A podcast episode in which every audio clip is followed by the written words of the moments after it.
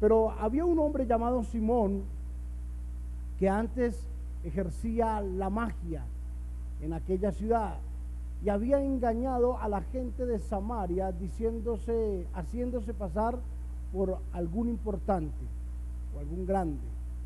A este oían atentamente todos, desde el más pequeño hasta el más grande, diciendo, este es el gran poder de Dios.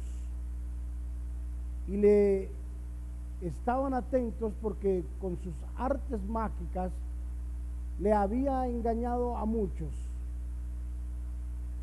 Pero cuando creyeron a Felipe, que anunciaba el Evangelio del reino de Dios y el nombre de Jesucristo, se bautizaban hombres y mujeres. También creyó Simón mismo y habiéndose bautizado estaba siempre con Felipe y viendo las señales y grandes milagros que se hacían, estaban atónitos. Cuando los apóstoles que estaban en Jerusalén oyeron que Samaria había recibido la palabra de Dios, enviaron allá a Pedro y a Juan, los cuales, habiendo venido, oraron por ellos para que recibiesen el Espíritu Santo, porque aún no había descendido sobre ninguno de ellos, sino que solamente habían sido bautizados en el nombre de Jesús. Entonces les imponían las manos y recibían el Espíritu Santo. Cuando vio Simón que por la imposición de las manos de los apóstoles se daba el Espíritu Santo, les ofreció dinero, diciéndole, dadme también a mí este poder, para que cualquiera a quien yo impusiere las manos reciba el Espíritu Santo. Entonces Pedro le dijo, tu dinero perezca contigo, porque has pensado que el don de Dios se obtiene con dinero. No tienes tu parte ni suerte en este asunto, porque tu corazón no es recto delante de Dios. Arrepiéntete pues de esta tu maldad y ruega a Dios si quizá te sea perdonado el pensamiento de tu corazón. Amén. Padre, gracias por esta palabra y yo te pido que tú nos bendigas, nos ayudes y nos des sabiduría para poderla entender en esta mañana. Te lo rogamos, Señor Jesús, en el nombre de tu Hijo Jesucristo, oh Dios. Amén y amén. Muy bien. Excelente esta palabra porque nos aterriza una cantidad de pensamientos que pueden estar eh, divagando en la mente o pueden estar dando vueltas en los aires, sino sin encontrar un polo a tierra en donde depositarse, buscando un depósito donde afirmarse y donde aclararse con toda seguridad esta palabra.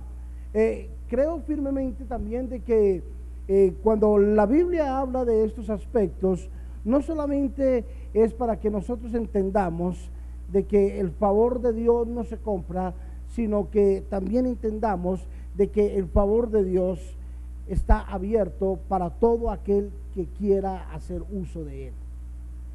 Todo el que quiera hacer uso de él. En Dios no hay excepción de personas, en Dios no hay estratos como, como lo hay en nuestra sociedad en Dios no hay sociedad, en Dios ah, no existe condición física, eh, si está bien o está mal, en Dios no existe raza, si eres moreno, si eres blanco, eres amarillo, eres, no importa. En Dios no existe eso, porque somos uno delante de Dios. Pero lo que yo quiero que tú entiendas hoy es de que eh, vemos el panorama a un hombre que, quiere o quiso hacer lo bueno, pero no supo hacer lo bueno.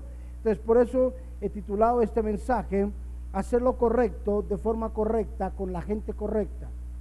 Porque a veces podemos ser buenos, pero no con la gente buena. Y a veces hacemos cosas buenas con gente incorrecta. La Biblia dice en el libro de Proverbios, no te niegues a hacer el bien a quien es debido. No todo el mundo merece que usted le tienda la mano. Wow. Pastor, o sea que tengo que ser un insensible. No un insensible. Simplemente tienes que entender que la Biblia es clara cuando nos dice, ¿cierto?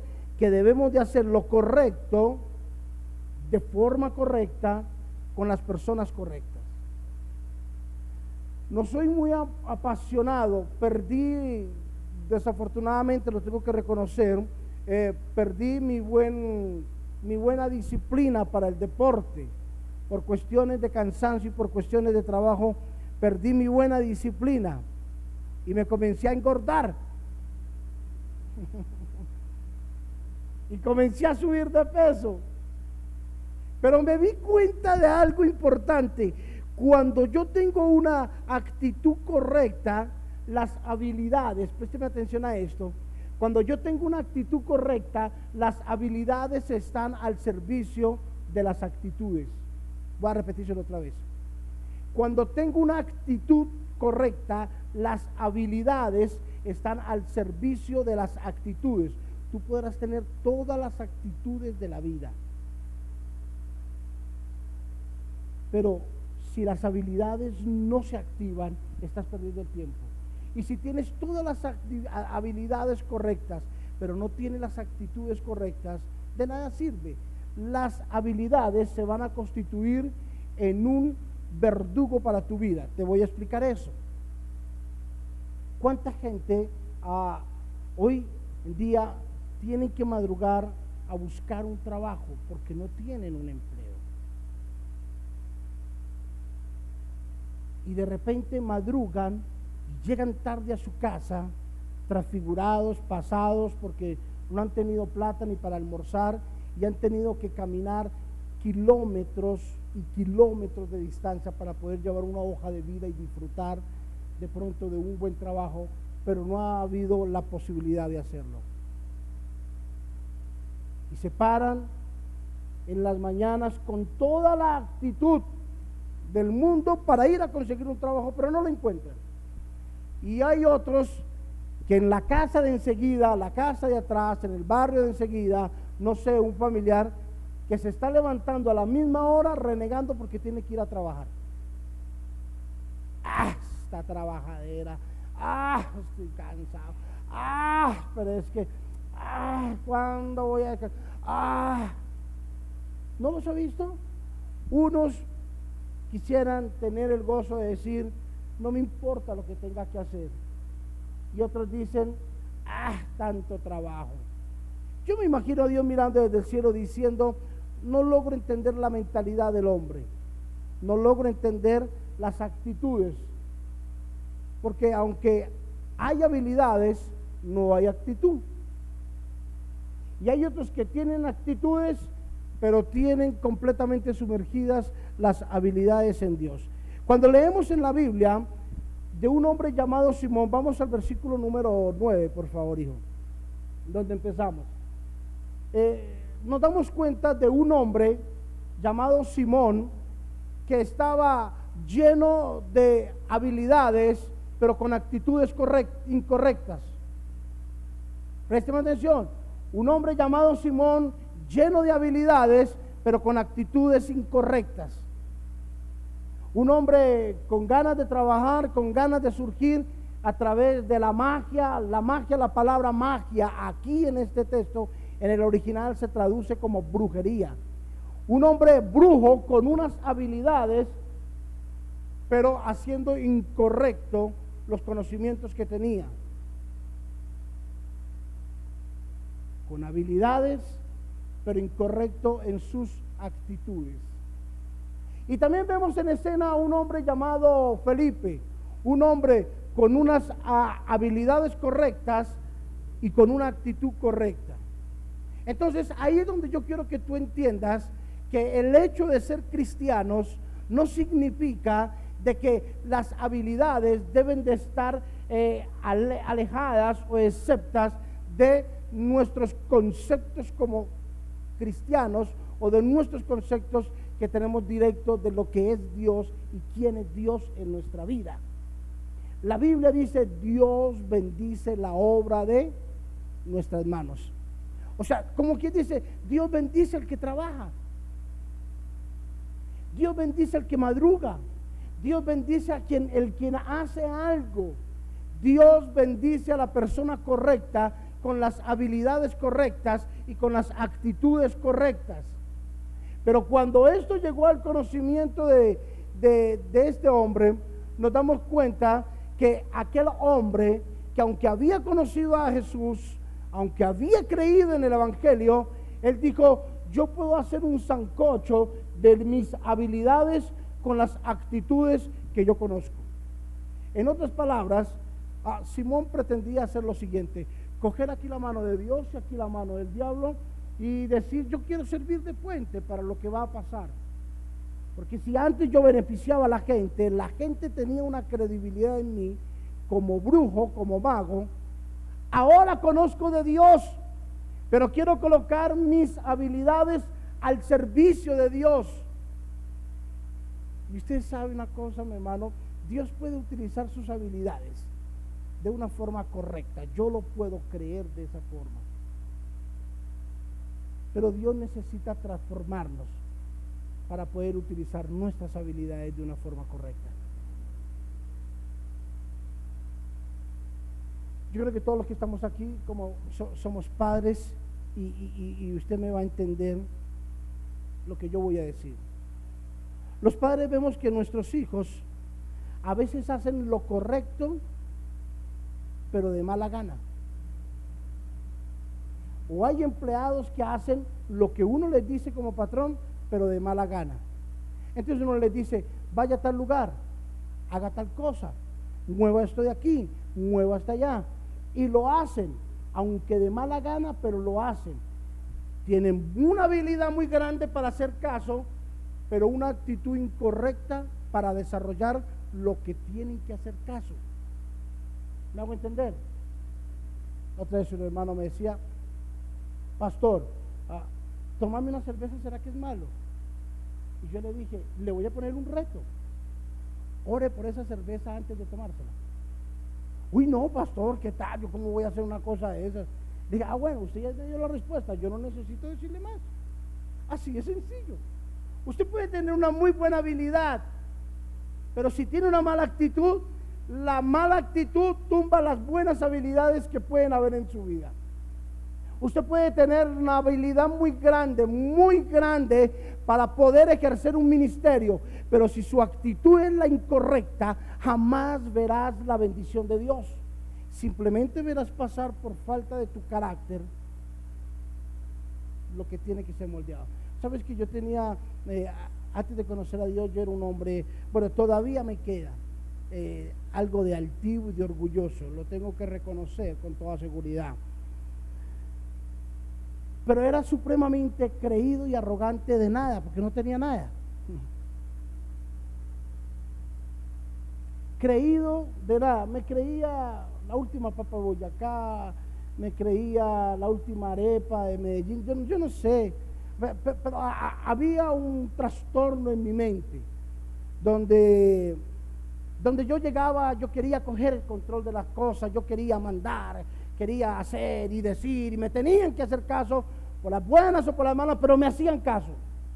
Cuando llegué al conocimiento de Dios, Dios me dice, conmigo no es así. Conmigo no va a ser así. Yo no necesito un pedante y un arrogante. Yo necesito a alguien humilde y sencillo para depositar mi espíritu ahí. Bueno, Señor, si le sirve bien o si no, pues eh, ahí hay muchos. Me dijo, hay muchos, pero lo quiero es a usted. Así es de que lo voy a desbaratar y lo voy a volver a hacer. Ay, hermano. Y yo en mi amor le decía, Señor, pues hágalo, no, no hay problema, no hay ningún inconveniente. Y comenzó Dios a tratarme. Y Dios me dijo, tienes buenas habilidades, pero tienes una mala actitud. Y me fui de país a trabajar a otro lado. Y cuando llegué, yo pensé que allá me iban a atender la alfombra roja. Alfombra roja. Cuando llegué comencé a recibir las humillaciones más grandes de mi vida. Y yo le decía a Dios, Señor, yo no tengo ninguna necesidad de estar aquí. yo no tengo, yo puedo desarrollar una vida en Colombia, lo puedo hacer. Y Dios me dijo, te vas a quedar aquí por un tiempo y vas a aprender que tus habilidades no son solamente las indispensables para un ministerio, sino que necesitas una actitud correcta para ejercer un ministerio. Y comenzaron los sufrimientos más grandes de mi vida. Sufrimientos a tal forma, escúcheme, a tal forma, mi esposa está aquí de testiga, que un día me cogieron como entre cinco tipos y me dieron una pela.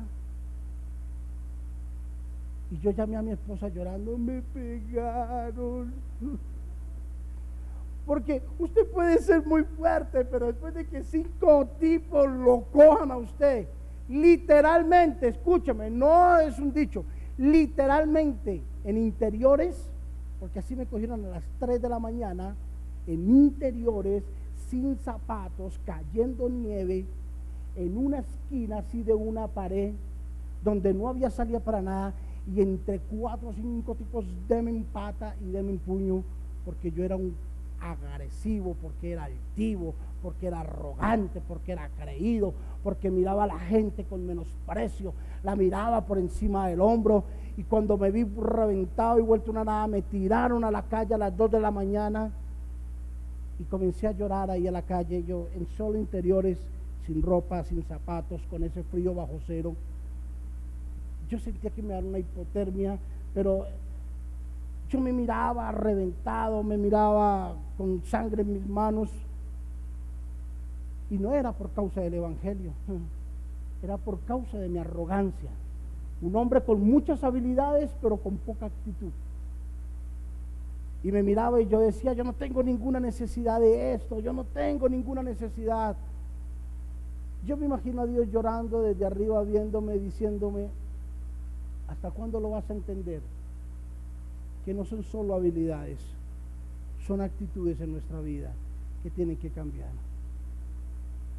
¿Cuántos de nuestros hijos o cuál de nuestros hijos nos saben hacer caso, pero de la forma incorrecta? A veces nuestros hijos nos tienen que hacer caso, pero bajo una amenaza. ¿No les ha pasado a ustedes? Haga esto o lo castigo. Y ellos lo hacen. Y después vienen y nos dicen, pues ya lo hice pero porque lo amenacé. ¿Usted cree que es la actitud correcta? No, no, no, no, no.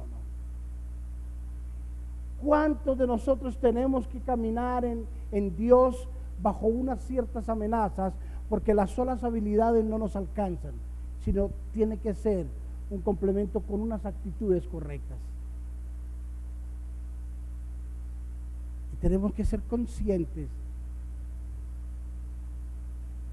Vemos en el panorama a un Simón con unas habilidades muy grandes, pero con una actitud incorrecta. Y vemos también en, el, en la misma escena a un Felipe con unas habilidades correctas y con unas actitudes correctas.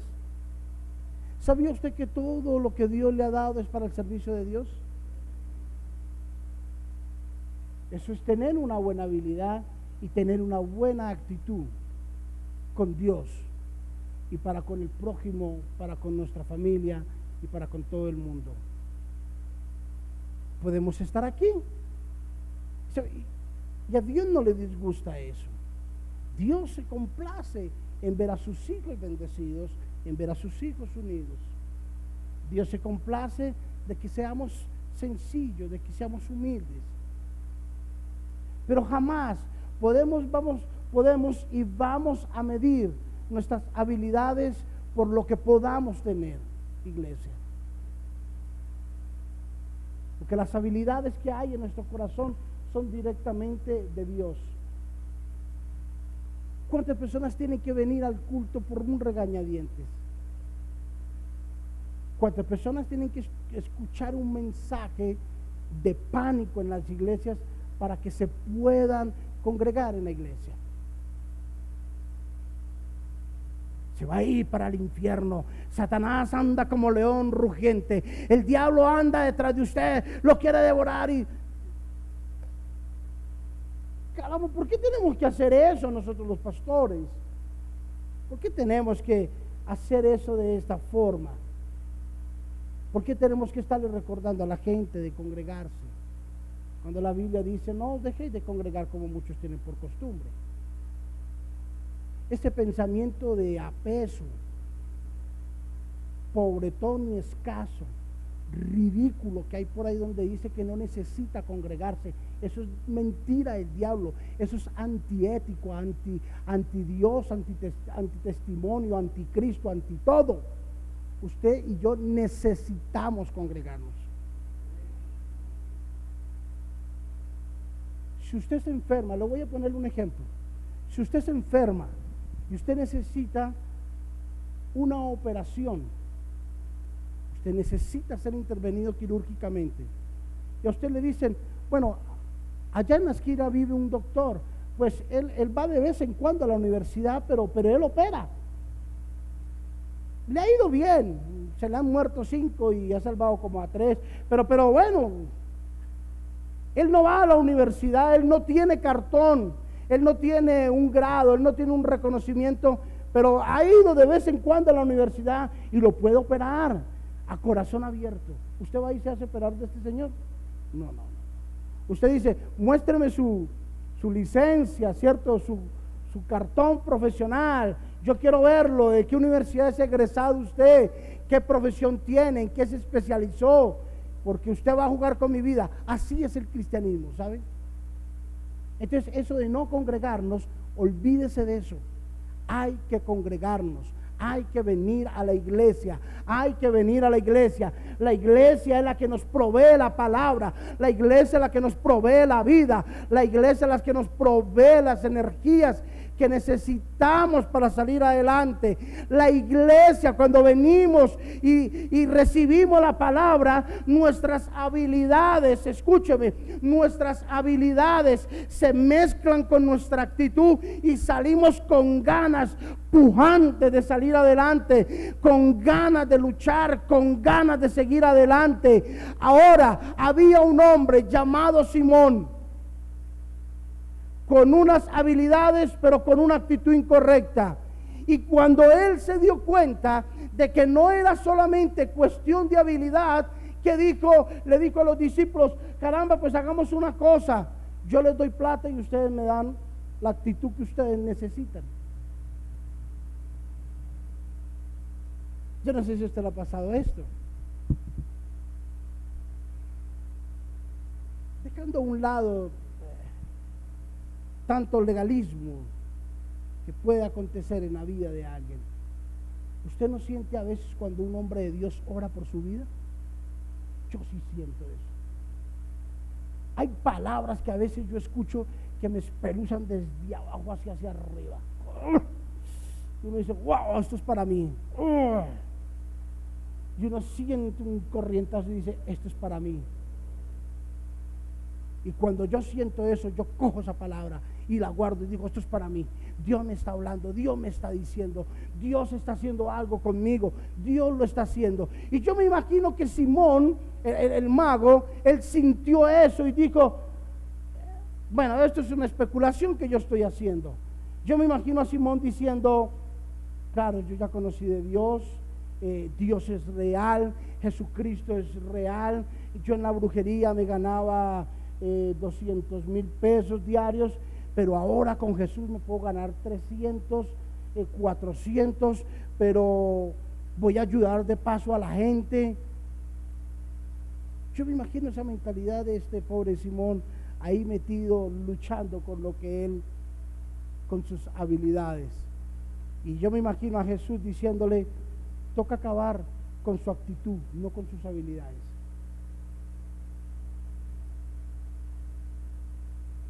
Y yo creo que muchos de los que estamos en este lugar estamos en esa lucha. ¿Cuántos quieren ser unos ministros de Dios al ser humano? Tranquilo. Muy bien. ¿Sabe que Dios va a coger y va a transformar esa vida? Dios lo va a transformar. Dios va a hacer de usted una gran persona. Pero Dios va a acabar todo eso como acabó con Simón, el, mago, y le, y le dijo, no me sirve nada de lo que tú tienes. Porque tú necesitas otra cosa diferente. De modo que si alguno está en Cristo, nueva criatura es. Las cosas viejas pasaron y he aquí todas son hechas nuevas. Entonces yo quiero que tú demuestres bajo una gran actitud de alabanza, de adoración, una gran actitud de oración, una gran actitud de servicio de corazón, una gran actitud de agradecimiento, con una gran actitud de canto, con una gran actitud de una gran batalla espiritual, diciéndole a Dios, Señor, mis actitudes compaginan con mis, con mis habilidades, compaginan con mis actitudes. Y estoy listo, estoy dispuesto para que tú hagas la obra, porque el que comenzó en nosotros la buena obra, Él la va a perfeccionar. Yo no sé qué habilidades hay en tu mente, no sé qué habilidades hay en tu mano, no sé, de pronto eres la mejor o el mejor haciendo empanadas, yo no sé. O eres el mejor o la mejor cociendo, yo no sé. O eres el mejor o la mejor cantando, yo no sé. Pero necesitas una actitud correcta para lo que tú sabes hacer. No hay cosa más triste que ir a un lugar y que lo atiendan a uno mal. ¿No le ha pasado eso? Yo he ido a restaurantes donde llegan los meseros y me tiran la comida a la mesa. Miro la comida, miro al mesero y esa comida debe venir hasta amarga ya de la barbura y un tipo de esos. Y suena ese plato ahí. Pero hay otros que se pasan. Bienvenido, mi nombre es tal y yo voy a tener el gusto de atenderlos durante el tiempo que ustedes se encuentren aquí en el restaurante o aquí en este lugar. Yo me voy a encargar de no solo que por favor me haga una señal y yo estoy aquí atento. Claro, uno sabe que después de eso viene y puede incluir el servicio. Uno sabe. Y después de que lo han atendido mal, usted, usted se niega a incluir el servicio. No, incluya el servicio y hasta tome aparte para usted, porque uno sabe que el servicio se va para todos, pero hay un servicio especial para usted por haberme atendido con una gran actitud. ¿Con qué actitud vienes a la iglesia, hermanos? ¿Cuál es la actitud? ¿Qué estás esperando a través de venir a la iglesia?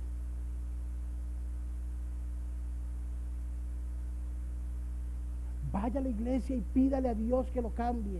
Vaya a la iglesia y pídale a Dios que lo sane. Vaya a la iglesia y pídale a Dios que haga de usted una nueva criatura. A eso no se viene la iglesia, ¿sabe? Dígale a Dios que lo cambie. No, yo creo que usted le tiene que decir a Dios primero que lo cambie a usted. Aquí la iglesia no se viene para pedirle eso a Dios, ¿sabe? Eso se pide en el lugar secreto. Aquí a la iglesia venimos para agradecerle a Dios para decirle, Señor, gracias por lo que yo pido en el secreto, porque se ve reflejado en el público. Lo que yo pido allá en silencio se ve a la luz del, del mundo. Gracias, Señor, porque lo que yo he pedido allá se ha visto manifiesto. Yo vengo aquí a la iglesia para decirte gracias, gracias, Señor, por un año más, por un día más. Gracias por las victorias obtenidas. Gracias por mis hijos, gracias por mi esposo, gracias por mi esposa, gracias por el ministerio, gracias por esta iglesia. Y ya, a eso venimos a adorar al Señor. Pero yo vengo con una buena actitud.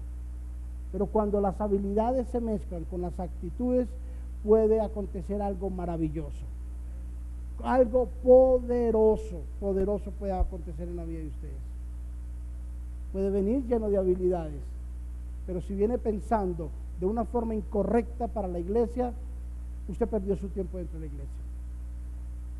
Porque hay personas, uno se da cuenta, que están sentadas en la iglesia, pero con todo el respeto, es un bulto de carne sentado en la iglesia. Porque su espíritu está lejos de aquí. Su mente está pensando en las papas del almuerzo, en las ollas, está pensando en el tenedor, está pensando en una cantidad de cosas que son las incorrectas. Y tiene una buena actitud de madrugar y de venir y de sentarse. Pero está lejos. Está lejos. El hecho de que usted venga a la iglesia no significa de que Dios lo tenga que bendecir. Porque es un deber estar aquí y congregarnos. Es un deber de madrugar, de venir al Señor. Pero el resto lo hago yo con mis habilidades.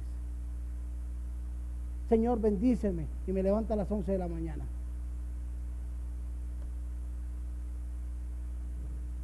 Señor, haz de mí un más que vencedor y como como un animal.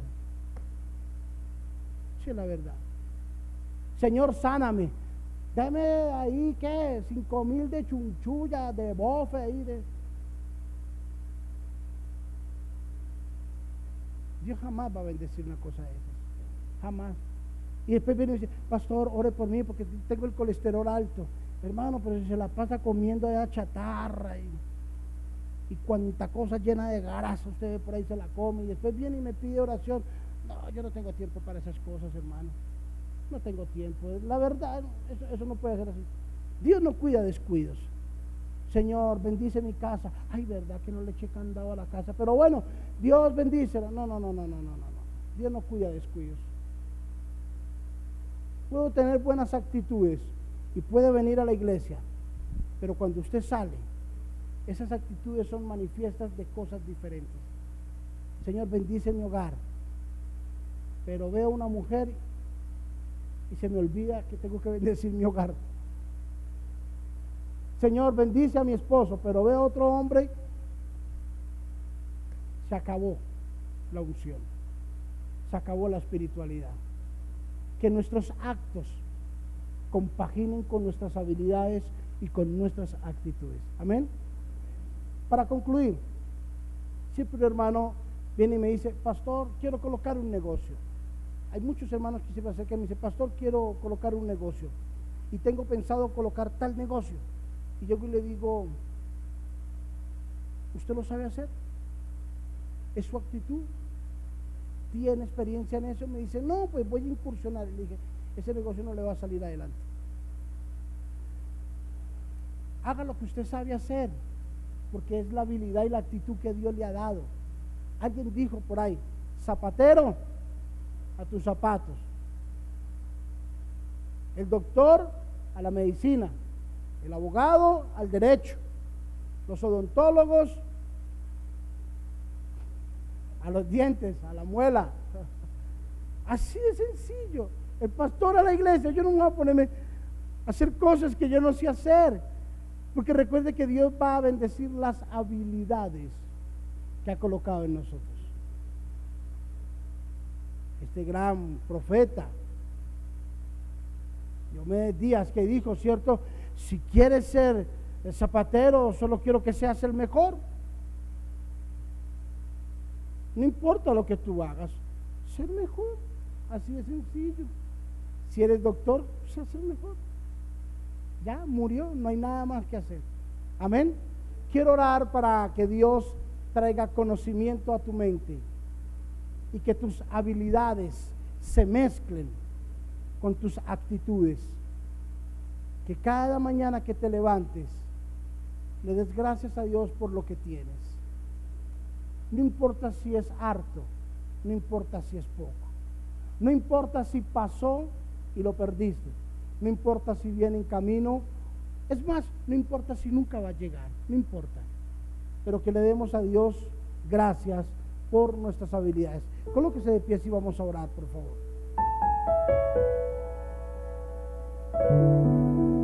Gracias a nuestro Dios.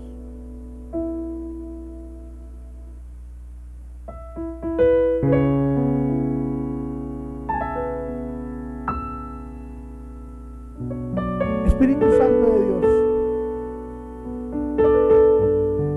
Queremos agradecer tu nombre en nuestra vida en esta mañana.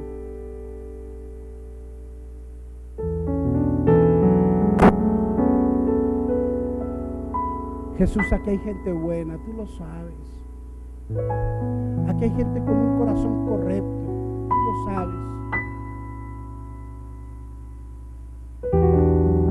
Aquí hay gente que quiere seguir adelante, tú los conoces, mi Señor. Pero hay luchas en el corazón de ellos. Están luchando y batallando contra un vicio, luchando y batallando contra una ignorancia Luchando, batallando, Señor, con una tentación. Están luchando, están batallando contra algo que ellos no quieren hacer, pero algo los obliga a hacerlo, Señor. Hoy yo te pido que tengas misericordia de todos nosotros, Señor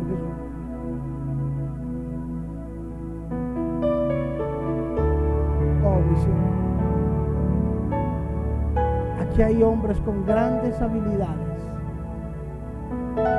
Aquí hay mujeres con grandes habilidades también en sus manos. Levántalos, Jesús. Dales una luz de esperanza. Dales un resplandor, Espíritu de Dios. Y que ellos puedan ser bendecidos. En el nombre de Jesús.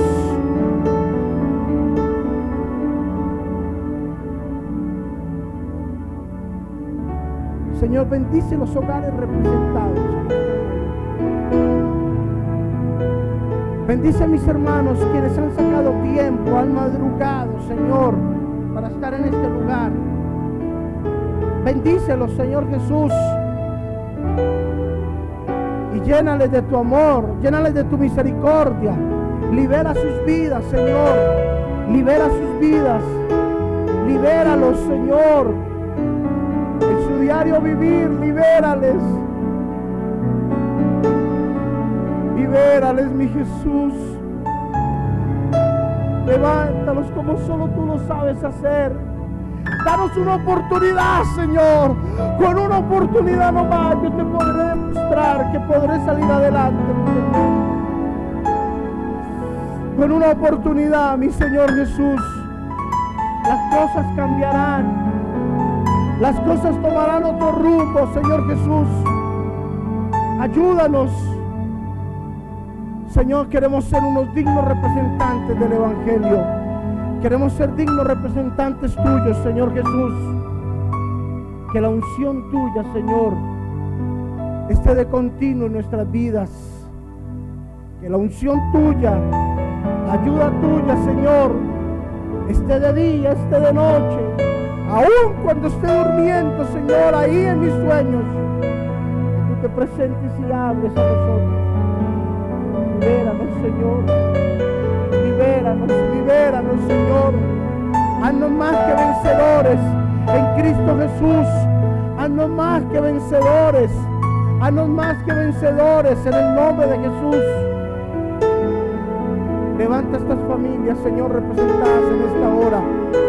Levanta estas familias, progrésalas, prospéralas en el nombre de Jesús. Señor, somos personas llenas de actitudes, pero también somos personas con grandes habilidades. Señor, permítenos que nuestras habilidades compaginen con nuestras actitudes. Permítenos, Señor, poder tener en cuenta que fuimos lavados por tu sangre, que hemos sido lavados por ti, Señor. Que la gloria tuya, Señor, se manifieste con nosotros cada día. Gracias, Espíritu Santo. Gracias, Espíritu de Dios. Hacer de ellos más que vencedores. Gracias, mi Dios. Aunque andemos en valles de sombra y de muerte, no temeremos porque tú estarás con nosotros, Señor. Tu vara y tu callado nos infundirán aliento listas mesa en presencia de mis angustiadores. Unges mi cabeza, mi copa está rebosante. El bien y la misericordia nos seguirán todos los días de nuestra vida. Y en esta tu casa quiero morar por largos días, Señor. Quiero morar por largos días ya lo he experimentado los que están por fuera de tu casa. Y no ha sido de agrado para mí, Señor. No ha sido de agrado.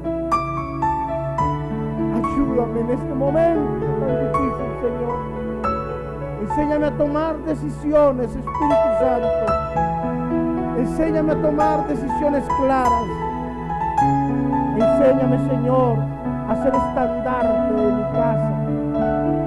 Enséñame a tomar decisiones radicales que cambien los conceptos, Señor, que hay en mi vida y en mi casa. Yo bendigo a estas familias. Las bendigo en el nombre de Jesús. Yo los bendigo en el nombre de Jesús. Gracias Espíritu Santo. Gracias Señor por esta familia representada en este día. Yo los bendigo en el nombre de Jesús y declaro cielos abiertos. Declaro cielos abiertos para ellos. Gracias Jesús. Queremos bendecirte en esta hora, mi Dios.